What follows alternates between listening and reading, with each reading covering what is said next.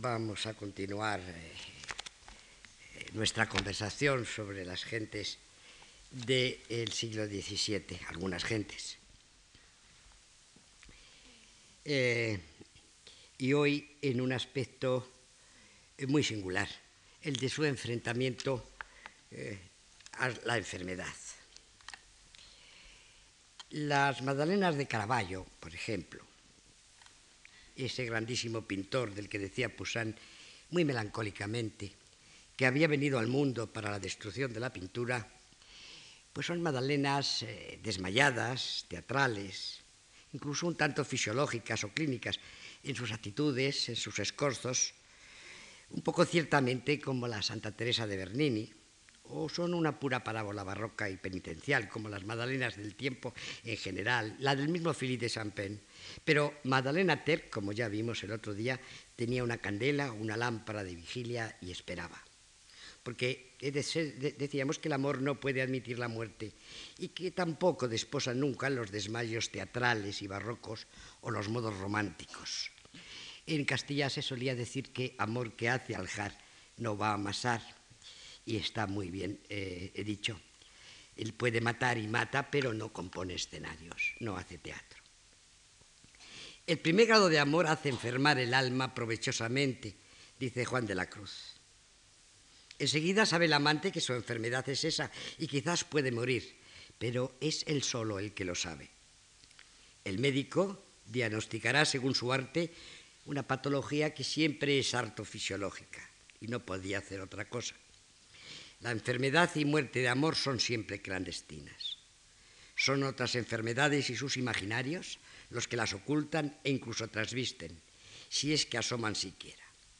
Y el siglo XVII, cada siglo tiene una cierta peculiaridad, digamos que cultural, unas enfermedades de cierta raigambre o de cierta dimensión cultural, el siglo XVII tuvo singularmente o de modo enfático preocupaciones eh, digestivo-excrementicias los cólicos, los vómitos, las fístulas, las purgas, aquellas píldoras de antimonio que una vez utilizadas como las antes se lavaban para un nuevo uso y se transmitían de generación en generación. Los cristerios, sobre todo. Hubo como un recrudecimiento del viejo sentido medieval de una especie de democracia vindicativa. Se sentía un gran regocijo al saber que su eminencia eh, de Richelieu tenía que despachar a veces en una silla de vacuar con el asiento aladado por mor de su fístula anal que sangraba y había complacencias porque las señoras marquesas abusaban de los clisterios, como lo dice Saint Simón. La mondas de cementerios era todo un espectáculo terrible, pero podríamos decir que nuestros abuelos barrocos intercambiaban cromos con asuntos escatológicos en su doble sentido, lo excrementicio y los bártulos funerarios. Y ahí está, por ejemplo, el señor don Francisco de Quevedo, sin ir más allá, jugando con su ingenio, puesto en estas cosas como para ahuyentar el terror. Tenemos miedo, explicaba John Donne admirablemente, y nuestro miedo se redobla con el miedo del médico llamado a consulta. Observa al médico con la misma diligencia que él la enfermedad. Veo que tiene miedo y yo me aterrorizo con él. Le doy alcance, le cedo en el miedo y le veo en mi, en mi perspicacia porque él no quiere que yo le vea. La enfermedad ha instaurado un reino, un imperio en mí y seguramente algunos arcana imperi, algunos secretos de Estado, de acuerdo con los cuales obraré sin estar obligado a declararlos. Pero aun en contra de esas secretas conspiraciones de Estado, el juez dispone de potro y de tormento, y en contra de las enfermedades insensibles, los médicos tienen sus examinadores y son a estos a quienes emplean. Ni siquiera es precisa una enfermedad seria, una enfermedad solemne, grave que decimos hoy, que se presente con esos modos imperiales. Basta un insomnio, una desazón, un retortijón de tripas, nos pone en las fronteras de su imperio y sus arcanos o laberintos que pueden llevarnos muy lejos, a una situación fatal.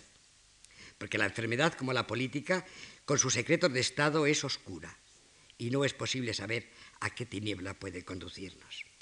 La vieja sabiduría campesina ha preferido siempre no tener que ver nada con médicos y políticos. Y la razón es porque nunca se sabe. Y aquí, por ejemplo, al pobre Mr. Samuel Pepys, un buen burgués con sólidas rentas y un magnífico empleo en el almirantazgo. El 14 de mayo de 1664 escribe en su diario, tras un malestar intestinal que le había sorprendido en la oficina y luego se había agravado después de la comida, que comenzó a sentir dolores que le parecían más insoportables que los de su antiguo mal de piedra. Y dice, tomo un clisterio, pero no me hace evacuar gran cosa y a seguido no me siento sino peor. Y después de haber estado expuesto, en fin, a los sufrimientos más agudos, llorando y gritando, no sé lo que pasó, quizás porque estaba espantado de sudor. Pero a fuerza de revolverme y de darme vueltas en todos los sentidos, me puse eh, por azar de rodillas. El dolor disminuyó poco a poco y al cabo de una hora ya casi no sufría. Pero no pude hacer nada. Todo continuó así, aunque dormí bien toda la noche.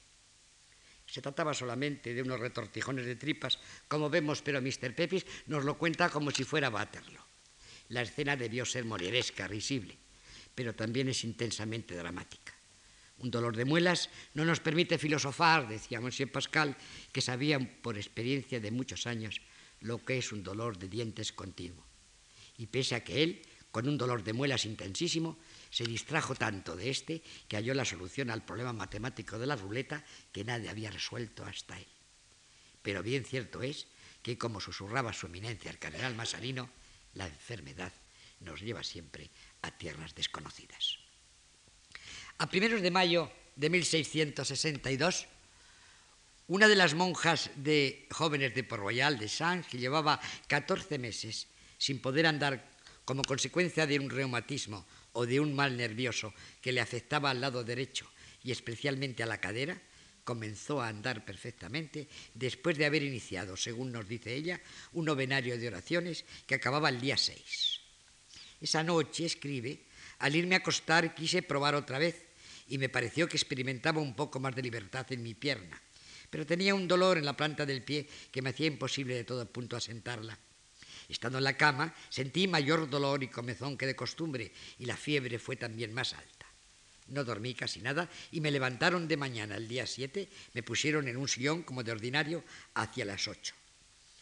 Oyó la misa mayor de su estancia pasado las nueve y entonces nos cuenta también que fue cuando tuvo de nuevo la idea de levantarse y añade, comencé a andar apoyándome al principio en los muebles y en las paredes, pero enseguida sentí que andaba con libertad y fui hasta el final de la habitación sin atreverme, sin embargo, a salir, porque la perplejidad en que estaba me causaba unas tan grandes palpitaciones en el corazón y un tan gran frío por todo el cuerpo, que yo no sabía lo que me iba a pasar. Se puso de rodillas para agradecer esa curación y luego pudo bajar y subir escaleras tranquilamente. Se trataba de ser Caterín de Santa Susana, cuyo padre, el pintor Philippe de Champagne, dejaría luego memoria de esta curación en un cuadro admirable. Sempebe nos ha descrito muy bien en su externidad este cuadro, tal y como lo, eh, lo ve nuestra primera mirada. Dice él, pintura simple, seria, ferviente, bastante semejante al estilo de esos señores, con el brillo interior además. Y así es exactamente. Pero claro está que como todo lo que es muy simple, encierra un mundo. Y esta pintura es soberanamente simple. He aquí a dos monjas, evidentemente en oración en una estancia.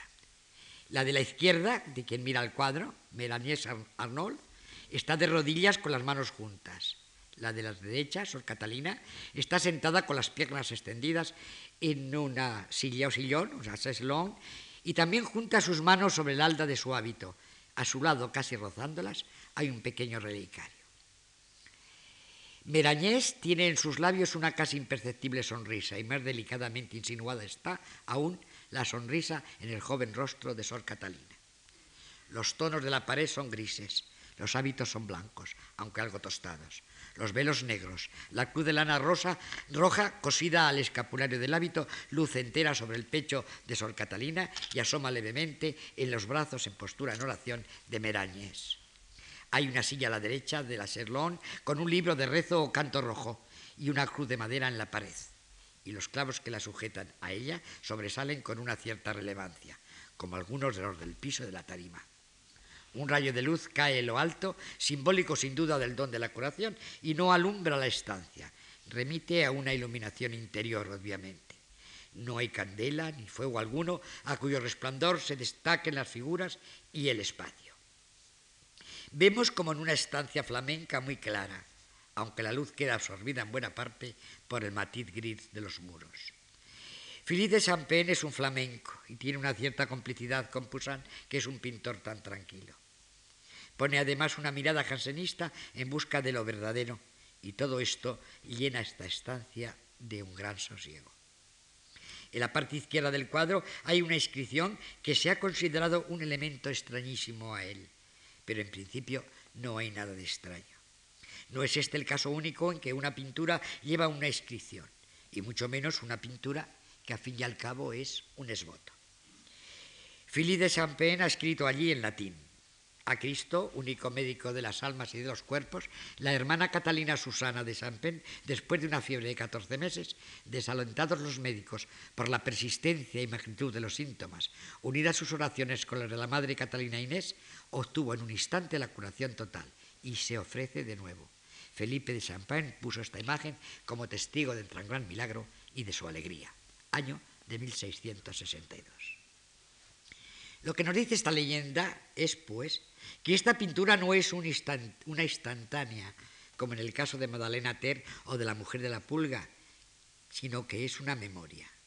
No nos ofrece el instante del prodigio, sino la representación del mismo.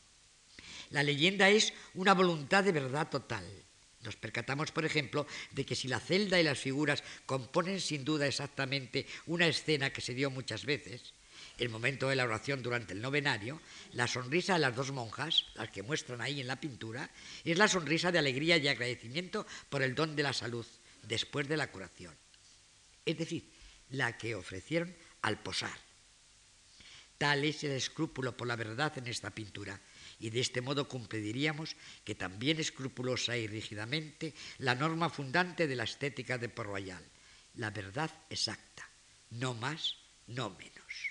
No olvidar nada, dirá Monsieur de Barcos, porque sería mentir disminuyendo la realidad, pero tampoco añadir nada, que sería hacer aparecer más de lo que es abrillantar y mentir.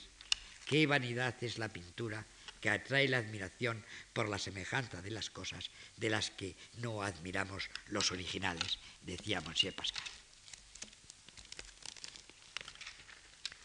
El carácter funcional, instrumental de la pintura entre estas gentes es la, es la memoria de lo que representa.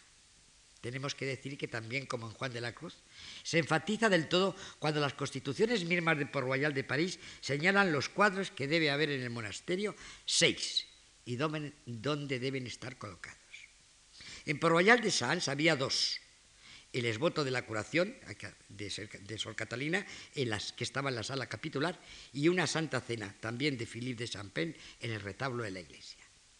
Las constituciones de Royal de París especificaban también que las religiosas debían tener en sus celdas imágenes de papel o estampas. Y sabemos por el interrogatorio que Monsieur Bell hizo a, Sor, Isabel de San Lucas que ésta tenía, además de un crucifijo, unas láminas de la Virgen, una de San Agustín y una María Magdalena. El cuadro de Magdalena, que era de los seis señalados por las constituciones de París, era igualmente de Champagne, tan perfectamente compenetrado con el espíritu de la casa. Y es una pintura que huye de todo sentimentalismo y teatralidad, que no están ausentes, por ejemplo, en las Madalenas de Guido Reni, de Murillo, de Caravaggio, y transparenta, sin embargo, la interioridad del ánima de acuerdo con las palabras de Sensigan. No quiero dolor que se extienda a los sentidos. Tened cuidado con vuestras lágrimas y suspiros. No quiero caras, ni suspiros, ni gestos, sino un silencio del espíritu que corte todo movimiento nosotros estamos en la seriedad. El maestro Philippe de Champagne se empapó bien de toda esta estética, como decía, y sin duda tuvo que renunciar a su cierto pusianismo porque en Poussin hay claramente una preocupación por la idealidad y los adornos, pero en Port Royal todo es circuncisión. Y se recuerda entonces de nuevo a Juan de la Cruz y su voluntad de desnudez e incluso de negación total. aquella recomendación famosa, por ejemplo, a los frailes que habían acudido en Segovia a ver un hermoso edificio. Hermanos, no hemos venido a ver, sino a no ver. Porque ver, lo que se dice ver, en este cuadro, poco es lo que hay que ver y rápidamente se ve. Pero es bien inquietante todo lo que se ve y cuyo susurro nos llega en el silencio. Por lo pronto estas palabras, seiterum offer, se ofrece de nuevo. Esto es, Sor Catalina, que acaba de obtener la curación de su enfermedad, se ofrece de nuevo. Se ofrece a la recaída en la enfermedad y a la muerte. Está contenta de haber sanado, pero no le importa volver al imperio de la fiebre. A andar por el país y los países de la fiebre, diríamos, mucho más allá de las tierras desconocidas a las que la enfermedad había llevado al cardenal Masarino.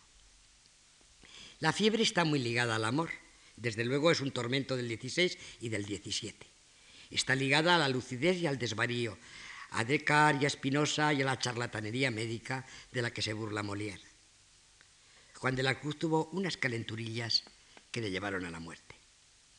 El 14 de septiembre de 1591 escribía a doña Ana de Peñalosa al final de su carta, ahora no me acuerdo más que escribir y por amor de la calentura también lo dejo, que bien me quisiera alargar. Ya Parisí cita estas líneas y comenta, no es solo el gusto por el sufrimiento físico como lo encontramos en los ascetas, lo que aquí se expresa, es una rareza psicológica. Y puesto que se pronuncia esa palabra, un amor, por una experiencia más aguda, una experiencia turbadora y clara, a un tiempo dolorosa, pero también seductora a la vez. ¿Quién puede decir lo que un místico como Juan, empeñado en destruir lo ilusorio de las revelaciones, de las visiones y de los pensamientos, descubrió también él? en el país de la fiebre.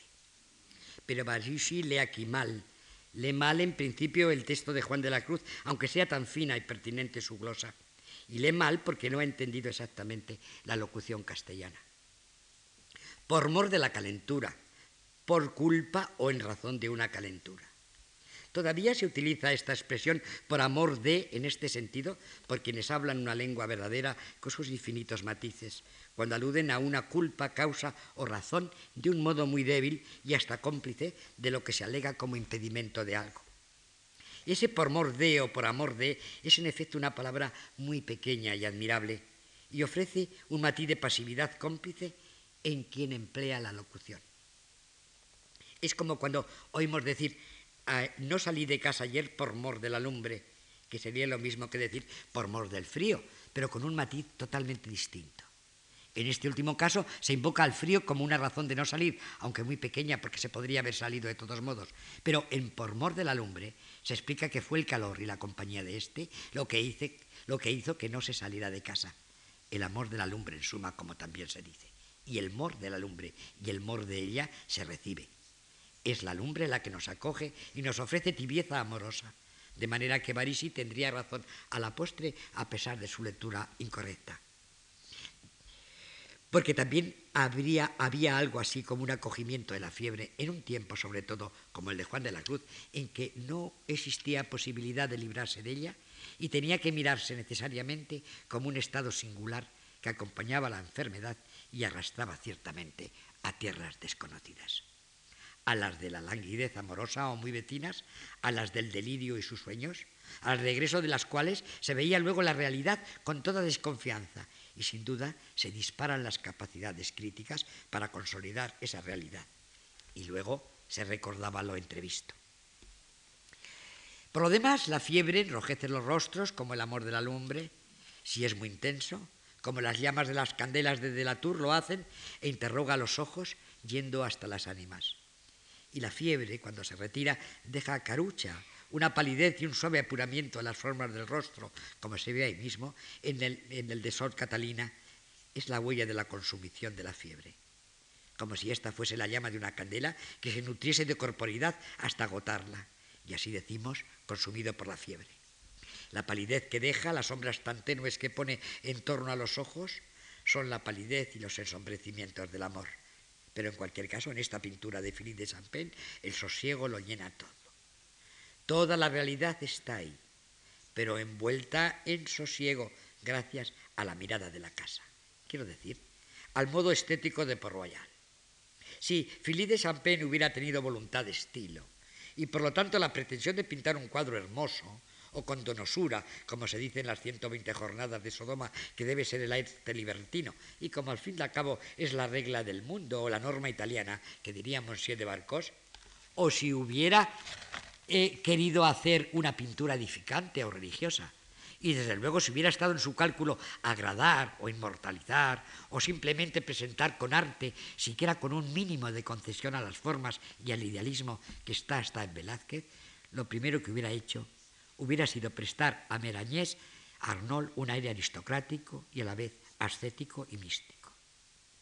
Pero lo que nos muestra es a una mujer, que en esos momentos tiene 69 años, por cierto, a cuyo rostro llenito y fofo no le sientan bien las tocas, y de la que no nos deja ver siquiera las manos, porque quedan muy recortadas por las mangas del hábito. Podemos imaginarnos lo que hubiera hecho un maestro barroco sin esos adentros jansenistas, en un cuadro así inevitablemente hubiera echado, en mano de, eh, eh, eh, hubiera echado mano de todos los recursos y estaribeles o voluntad de estilo. Los juegos atormentados o esplendorosos de luces y sombras, los fulgores, la ostentación de objetos y adornos, la intención alegórica, los retorcimientos de miembros y vestidos, tan delicada y femeninamente acomodados aquí, los resplandores o amarguras de los rostros, los estrabismos oculares, en fin, que en la época parecían síntomas de teopatía o achaques místicos. Desde luego, los transparentes rompimientos de techo para una luz transmundana. Pero no hay nada aquí de esa tramoya ni de ninguna otra. Solo lo real, lo que es. Ningún ems fictum. Esta pintura, como vengo diciendo, es memoria de lo que sucedió y lo que nos narra es lo que ocurría antes de la curación que dos monjas estaban en oración en la celda de la que, estaba enferma.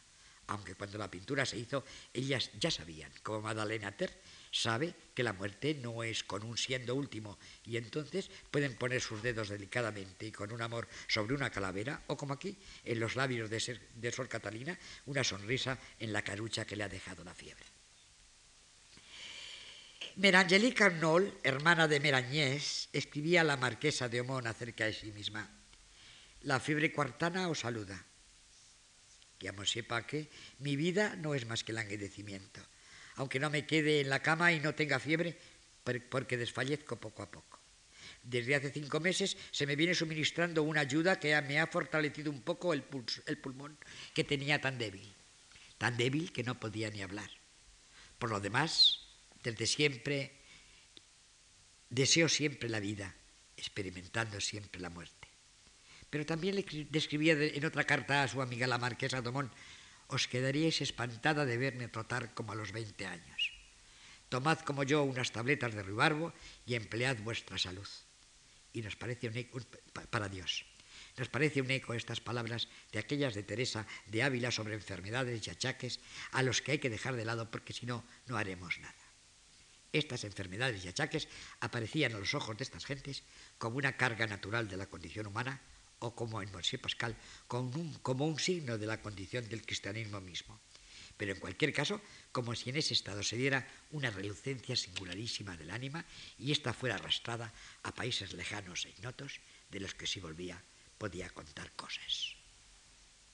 Según la relación de Bellet sobre la muerte de, de, Descartes, el espíritu del enfermo, hallándose cada vez más desembarazado en su cerebro, que estaba totalmente ardiendo, no se hallaba en condiciones de servirse de la razón.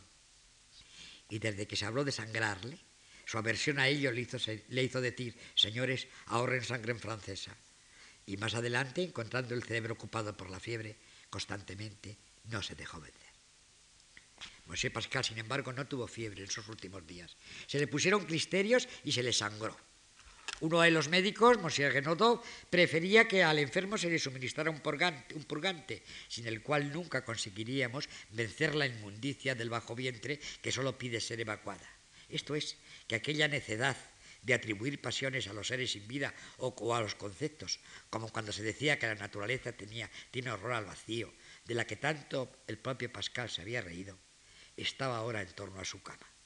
Y al fin, los doctores se decidieron por prescribirle que tomara suero de leche, como años enteros le habían tenido a una estricta dieta de caldo. Y estaban tranquilos, porque la fiebre no había hecho aparición.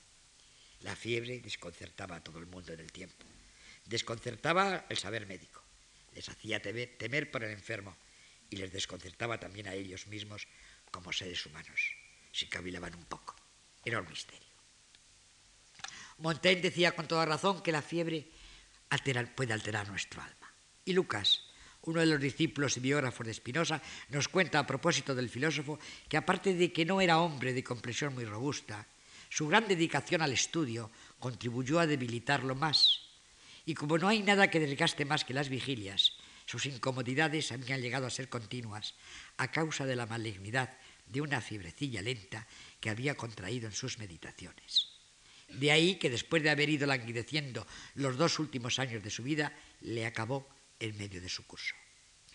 Y es notable esto de que la fiebre de Espinosa se achaque a sus meditaciones y al estudio nocturno. Hoy sabemos que era un tuberculoso. Pero la tuberculosis, desde luego, era considerada como enfermedad de amor muchas veces, y con esas manifestaciones de languidez y fiebre. De manera que no deja de ser significativo que se creyera que la reflexión filosófica, el pensar sobre el mundo y sobre el hombre, admirarse de que esté ahí, de que hay algo en vez de nada y tratar de comprenderlo, produjese las mismas consecuencias que un mal de amor. Descartes piensa que la languidez es una disposición a relajarse y a estar sin movimiento, y que la pasión que causa ordinariamente este efecto es el amor, unida al deseo de una cosa cuya adquisición no se imagina como posible para el tiempo presente. De manera que un enamorado, un filósofo, un místico, un lector de libros, un melancólico, sabían que estaban destinados a la compañía de la fiebre, por lo menos de unas calenturillas que Lucas a propósito de Espinosa califica como llenas de malignidad, pero que ya Marusí sospecha, como vimos, que fueron llevadas con amor por Juan de la Cruz. Me voy a Úbeda a curar unas calenturillas, le escribía también a, doña Ana de Peñalosa, como si fueran nonadas. Y así también Racine les dijo un día a sus hijos en víspera de su muerte, hijos míos, yo creo que tengo un poco de fiebre, pero no es nada. La fiebre, según las, las nuevas teorías debidas a los médicos quimistas en la época, era una efervescencia de la sangre y Molière jugó con la ironía que le ofrecía el binomio enamoramiento-fiebre en el amor médico. El doctor Tomás da allí el diagnóstico diciendo solemnemente, nous avons raisonné, esto es, hemos estado pensando. Y aquí la solución. Hay que sangrar. La cuestión de las fiebres continuas es más complicada, sin embargo. Había cuatro especies de fiebres continuas, la sinoca simple, la diaria continua, la terciana continua y la cuarta continua, según Fioetier. Y luego estaba la melancolía hipocondríaca, que según la misma autoridad causa una ensoñación sin fiebre, acompañada de un espanto y de una tristeza sin causa aparente, pero muy grande. Y la pasión melancólica es al principio muy fácil de curar, pero cuando ha envejecido y se ha como naturalizado es totalmente incurable. Así que la melancolía sería otro camino de acceso a los países de la fiebre y de la ensoñación. Si es que el vivir no es soñar, que es algo que tanto repitieron estos señores del barroco y con frecuencia de modo tan pomposo como Calderón, o de manera tan antibarroca como Teresa de Ávila, cuando nos dice que el mundo cogido a peso no la pesa, no le pesa y no es, y que le parece que sueña. Pero Monsieur Pascal va más allá y dice que nadie tiene la seguridad de si está despierto o duerme, dado que en el sueño se cree estar despierto tan firmemente que sentimos escalofríos.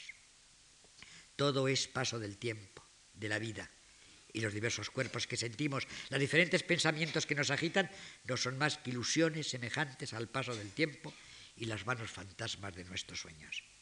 Y parece que Mosé Pascal había escrito aquí primeramente imaginaciones en vez de fantasmas, lo que sería ya hacer un juego interminable de espejos o de muñecas rusas, imaginar en los sueños como imaginamos en la vida que imaginamos, etc.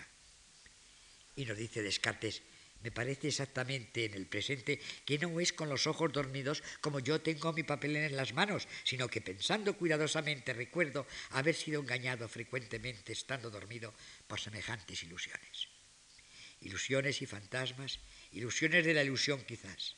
El territorio es infinito en el sueño y la fiebre. Hablamos de delirio para indicar este juego de espejos y sus figuras que vemos u otro ve cuando la fiebre es externa. Pero es la febrícula o carenturilla la que realmente lleva a los países más lejanos y a las más extrañas ínsulas, o suministra una especialísima acuidad en la mirada sobre el mundo, instala a quien la padece en la incertidumbre y quizás le hace ver en la lontananza y la muerte, pero a la vez le muestra la vida con una admirable relucencia y dulzura. Como si estrenara el mundo y el miedo a haber entrado en el territorio de la muerte pusiera un maravilloso condimento en los alimentos terrestres. Nunca había, habría brillado la hermosura de las frutas, nunca habría olido el pan tierno o la tierra mojada, el aroma de una sopa, nunca la propia carne humana hubiera fulgurado antes con tanta gloria como en el momento de la fiebre o del regreso de sus países. La aparición de la fiebre, decía John Donne, es un insultus morbi primus, un primer golpe de la enfermedad que nos adentra en un discurso crítico, lleno de incertidumbre. Y dice él, no estamos seguros de estar enfermos. Una mano toma el pulso de la otra y nuestros ojos preguntan a nuestra orina cómo estamos. Ese es el horror que le toca al hombre por ser un pequeño mundo que tiene en sí estos terremotos, súbitos temblores, estos rayos, súbitos relámpagos, estos eclipses, súbitas ofuscaciones y oscurecimiento de sus sentidos, estos cometas, súbitas exhalaciones ardientes, estos ríos de sangre, súbitas aguas rojas. Pero los médicos buscan enseguida en su discurso alguna culpa del enfermo que haya levantado, perturbado de ese modo, la concertada república del cuerpo. Acusan a la intemperancia en la bebida de la fiebre, de la consumición al, desenfreno licencioso, de la locura al propio extravío de la razón. De manera que, sigue diciendo John Donne, somos no solamente pasivos, sino también activos en nuestra propia destrucción aceptando esas acusaciones y declarando nuestra culpa en la producción de los vapores de nuestra enfermedad. Pero, ¿qué he hecho yo para engendrar o para respirar esos vapores? Me dicen que se debe a mi melancolía, pero infundí yo al yo, bebí yo melancolía en mí mismo. Es mi condición de meditativo la culpable, pero no fui yo hecho para pensar. Es mi estudio, pero no me inclina a mí eso la vocación. Yo en nada tento contra mí mismo, y sin embargo, me dice el médico que soy mi propio verdugo. Qué aire maligno que pude haber tomado en la calle, qué canal, qué matadero, qué muladar, qué bóveda podrían herirme tanto como estos vapores engendrados por mí mismo. En este minuto estaba bien y en este minuto estoy enfermo. Me sorprende un tan repentino cambio, una alteración para peor, y a ninguna causa puedo atribuirlo, ni darle ningún nombre. Tal es el discurso crítico y la queja en efecto, tal desconcierto a que conduce la fiebre, tal la imposibilidad de la gramática. Exactamente como en el amor. John Donne bien lo sabía. Quizás solo los místicos son capaces de esa gramática para la enfermedad, para el amor y la realidad entera del mundo y del trasmundo, o el viaje a los países de la fiebre, de la consumación y del sueño, aunque su palabra sea con frecuencia balbuceo, osímoro y relámpago.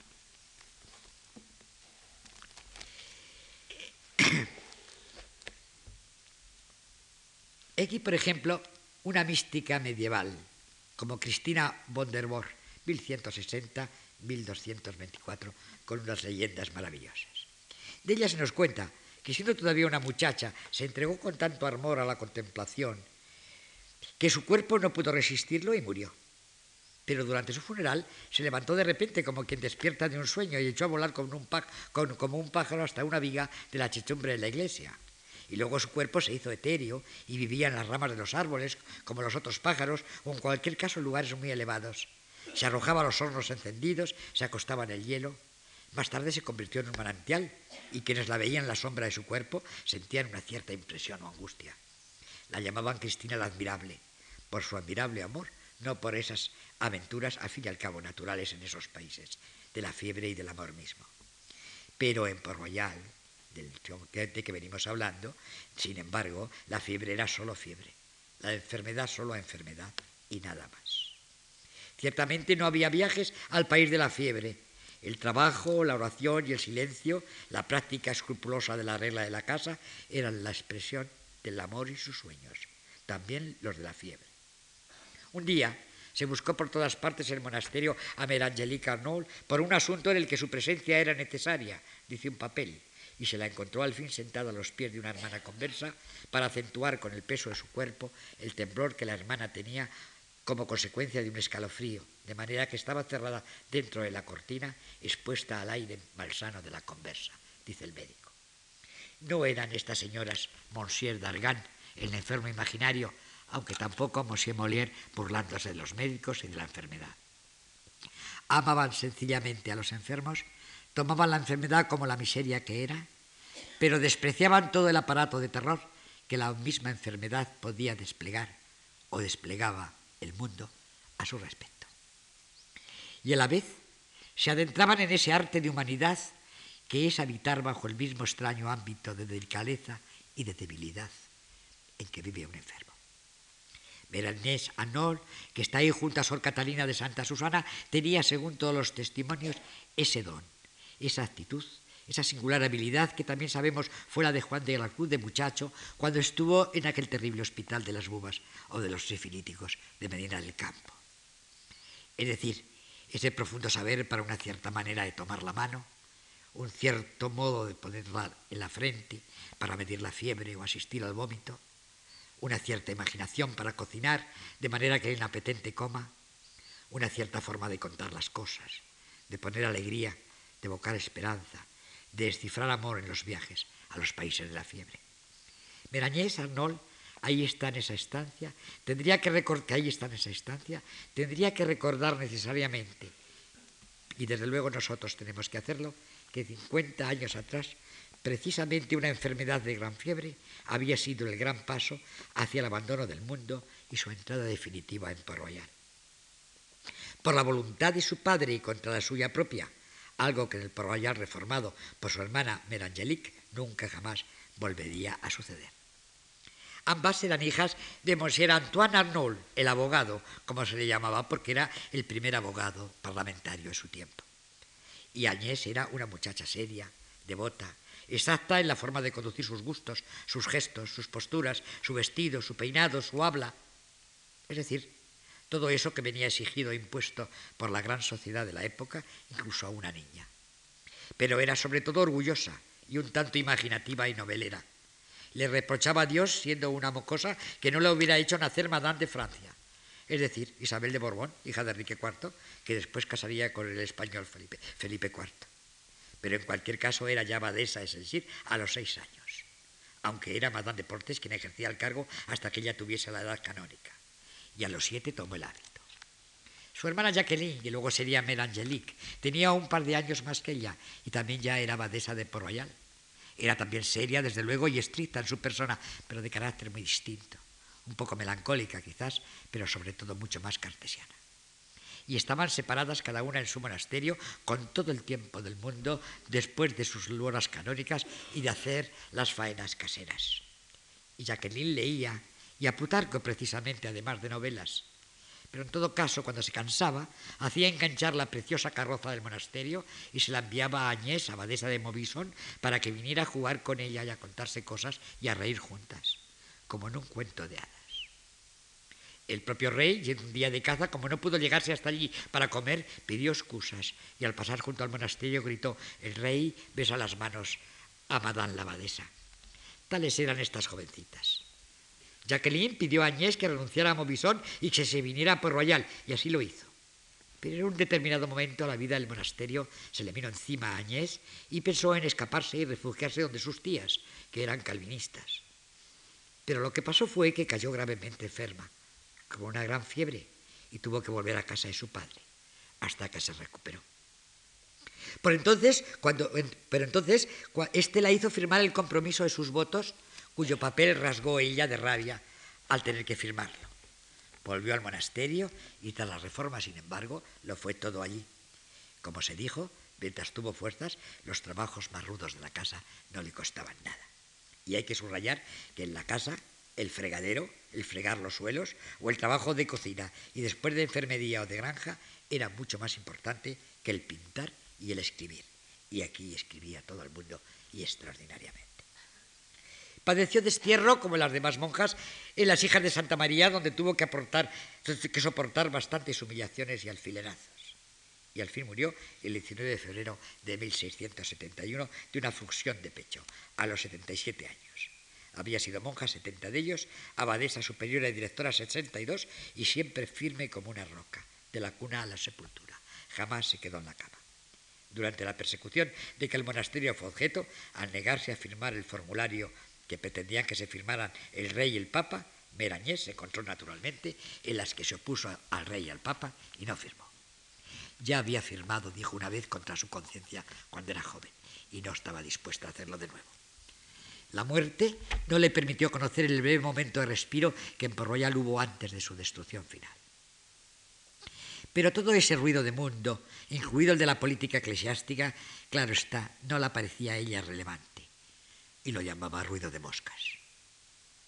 Y ahí está en la pintura de Monsieur Philippe de Champagne junto a Sor Catalina en oración y con esa levísima sonrisa que puede no estar exenta de ironía hacia la comedia del mundo, tanto como resulta cómplice con la alegría de Sor Catalina. Pero cómo no recordar igualmente sus otras agonías o fiebres a la hora de la gran renuncia. Porque Merañés y las otras señoras dejaron en el mundo altísimas situaciones sociales, no escasas riquezas, una vida de lujo, excelentes partidos matrimoniales, pero parece que todo eso fue facilísimo echarlo por la ventana.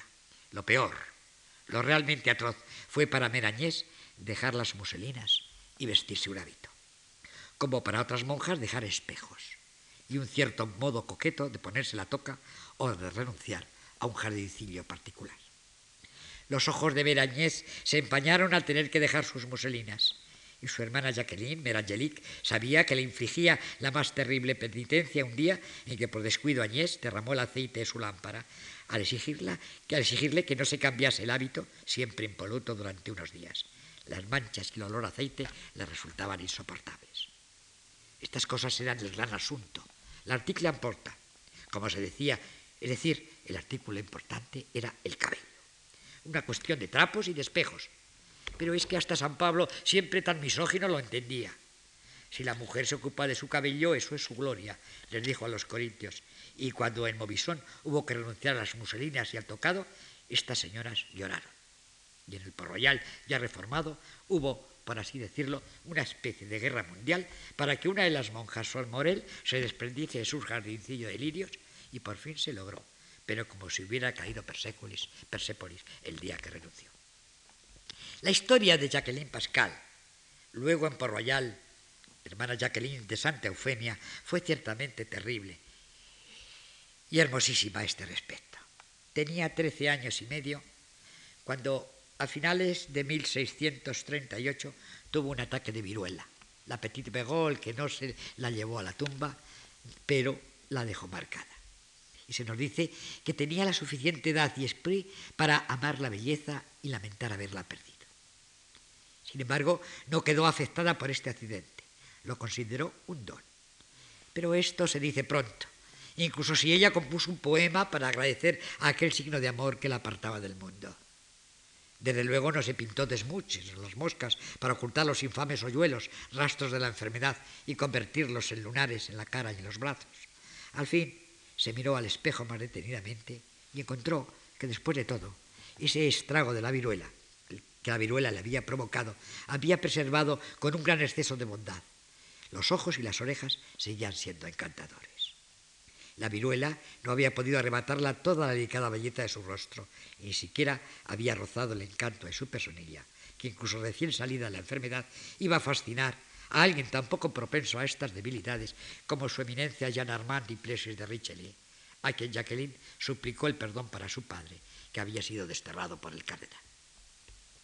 En Port sin embargo, la esperaría un, un no pequeño trago final, y por parte precisamente de esta mera Agnès Arnaud, la prohibición de que escribiese poesía que había alabado tanto Gasset. Es un talento del que Dios no os va a pedir cuentas, así que es necesario sepultarlo, dijo Merañés. Y esto quizás, o sin quizás, es más terrible que renunciar al cosero, esa especie de cajita de córner que se llevaban los ajuares, o quebrar el espejo y dejar las muselinas. Se precisa mucho valor, pero Jacqueline lo hizo tranquilamente, en un paso más ardiente que la fiebre y en silencio. Sabía muy bien cuánta verdad hay en la afirmación de su hermano, cuyas anotaciones o panses ella había copiado tantas veces. En amor, un silencio vale más que un lenguaje. O como decía Monsieur de Saint-Gigan, una enfermedad languideciente no cura jamás, sino en la soledad de una estancia. En este tiempo, ese paso o trago de la enfermedad y el morir, además de ser un desgarro y una melancolía naturalmente, ponía en los corazones y las mentes un poco de espíritu de geometría y otro poco de espíritu de finés.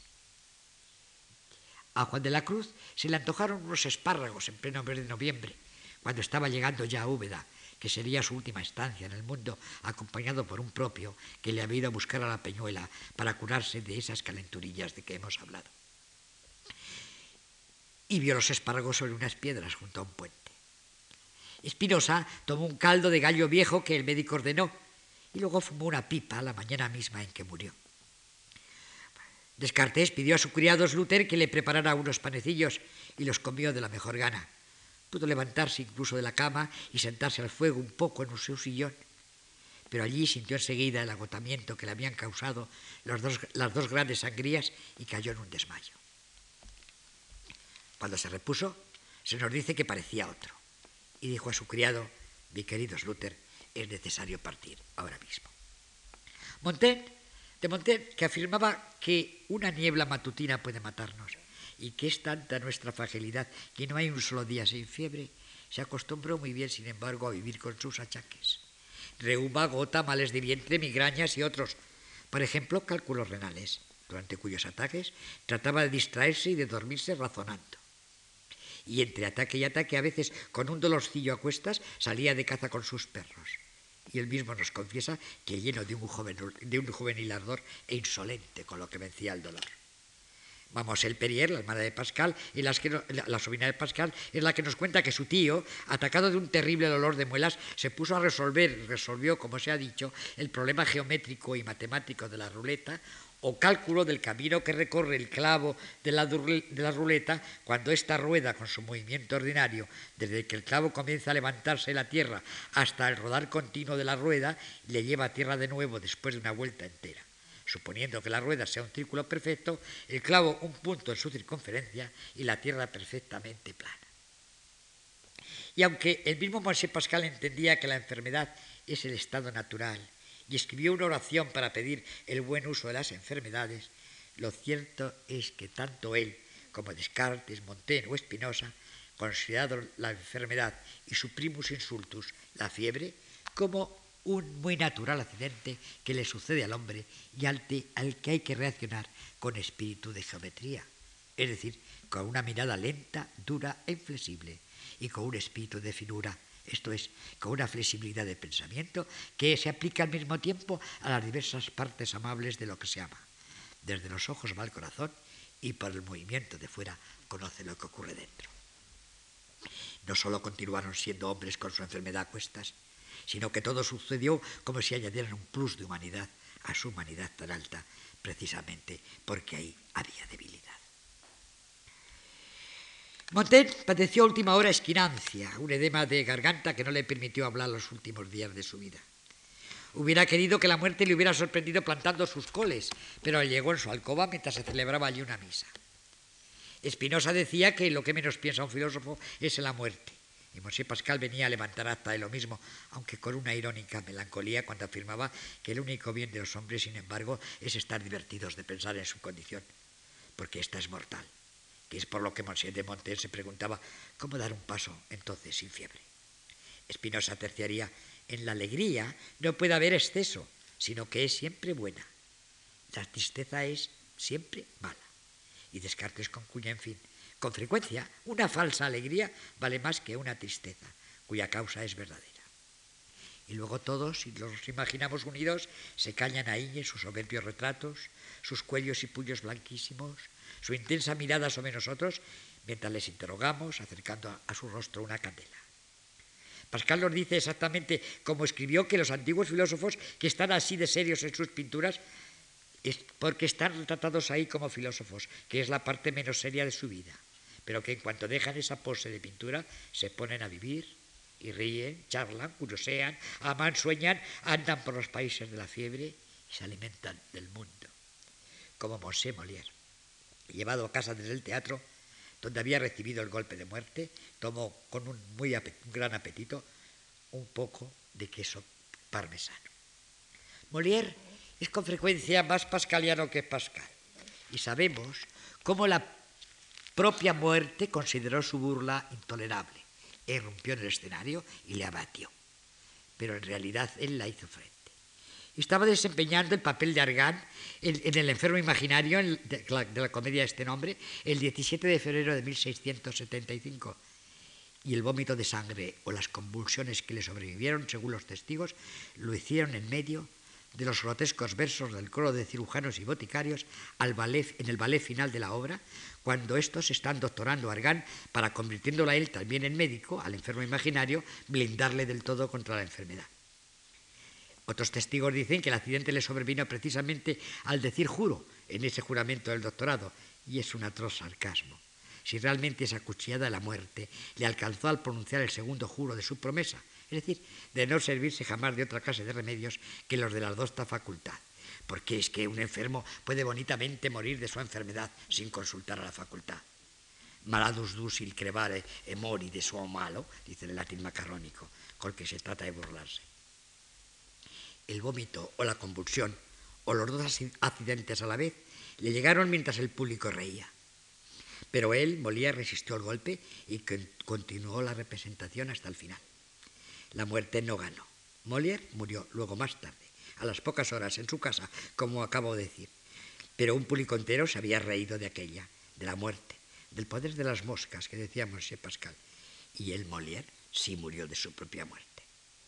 Pero en Port Royal no se reían frente a la charlatanería, mucho menos frente al sufrimiento y el desconcierto que produce en el médico, como cuando Monsieur d'Alensay, después de pintarle Jacqueline Pascal la devastación que cabía esperar en el rostro de su sobrina Margarita, pronunció esas palabras que son las únicas que pueden pronunciar los médicos y son intensamente dramáticas, aunque suenen a proposición molieresca dijo que no desesperaba de curarla por medio del cauterio, pero que no estaba tampoco seguro y afirmaba que era imposible que algún otro remedio humano lo pudiera hacer. Pero es lo único que podía decir.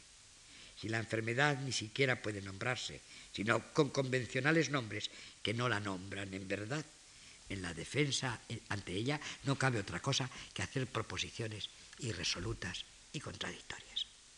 La razón bascula para ser razonable. Y entonces, quizás ve, como en los países de la fiebre. el Perrier curó mediante otro prodigio, se nos dice, y Philippe de Champagne también hizo una pintura al efecto, y también solo lo real en ella. La estética de Port es una estética del desdén de lo que no es, de todo es fictum y búsqueda de lo verdadero. Y si se han recorrido los países de la fiebre, la lucidez y la exigencia hacia lo real se doblan de una manera geométrica, muere geométrico. Es decir, según las implacables exigencias de esa estética, o mejor dicho, de un implacabilísimo espíritu de circuncisión y despojo. No les canso más. Buenas noches.